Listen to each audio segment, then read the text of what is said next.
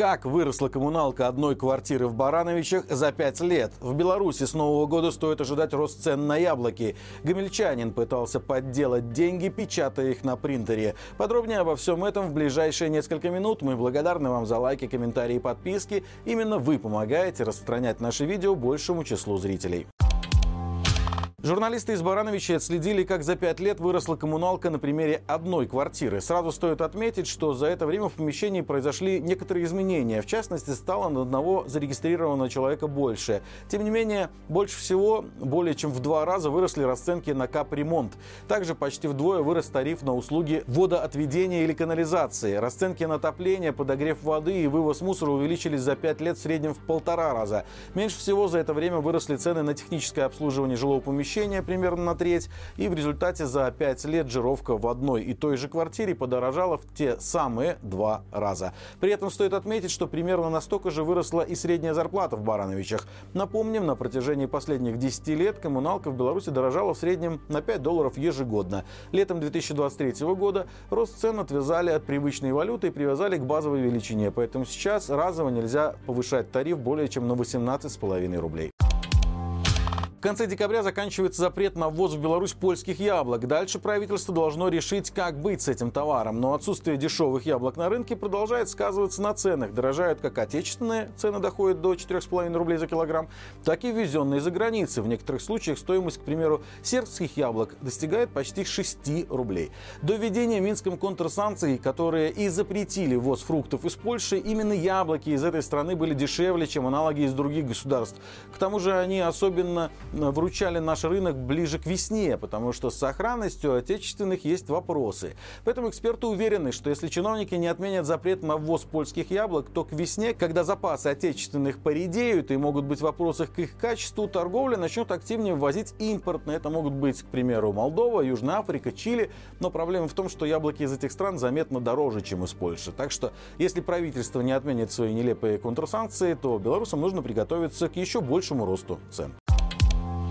Гамельчанин решил расплатиться за проезд в маршрутке купюрой, распечатанной на принтере. Как нетрудно догадаться, это была плохая идея. Фальшивка оказалась у 23-летнего парня после игры с друзьями в карты. Молодые люди для большего азарта решили играть на деньги, правда, на ненастоящие. Распечатали несколько купюр номиналом 50 рублей на цветном принтере в натуральную величину с одинаковым серийным номером. Позже кто-то из компании заметил, что со временем купюры изнашиваются и становятся почти неотличимы от настоящих. Этим и решил воспользоваться один из парней. Фальшивка прошивкой рассчитался в маршрутке. Еще и сдачу с нее получил. Однако в салоне маршрутки имелась видеокамера. Смотрев записи за день, водитель получил портрет подозреваемого и передал его милиции. Вскоре парня задержали. Суд признал гамельчанина виновным в изготовлении, хранении и сбыте поддельных денег и приговорил к двум годам ограничения свободы и штрафу в 11 100 рублей. Чиновники ввели новшество по погребению и похоронному делу. Среди прочего, они прописали в гарантированном списке бесплатных услуг, что крест можно выбрать не только деревянный, как сейчас, но при желании металлический. Также власти разрешили госучреждениям стационарного обслуживания брать на себя организацию погребения. Это будут делать в том случае, если у человека нет родственников или тех, кто может взять на себя такие заботы. Сейчас в подобных случаях похороны организовывают специальные организации и ИП, у которых есть разрешение на оказания таких услуг. Изменения должны заработать с 1 июля 2024 года. С 1 декабря в Беларуси пересмотрели размер пособия на погребение. Эти выплаты составляют 1971 рубль на 30 рублей больше, чем месяцем ранее. Повышение пособия произошло из-за роста средней зарплаты по стране.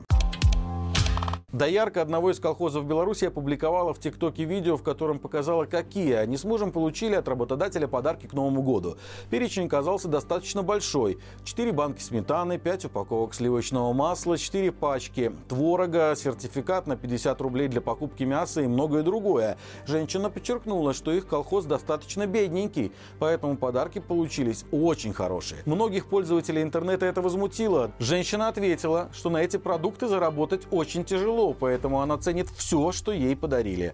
Похожие видео перед праздниками выкладывают работники и других предприятий и организаций страны. Например, щедрыми подарками похвастались на Ашмянском и Брестском мясокомбинатах, в агрокомплексе Шиловичи, на аграрном предприятии Витка Агро и в детском образовательно-здоровительном центре Зубренок.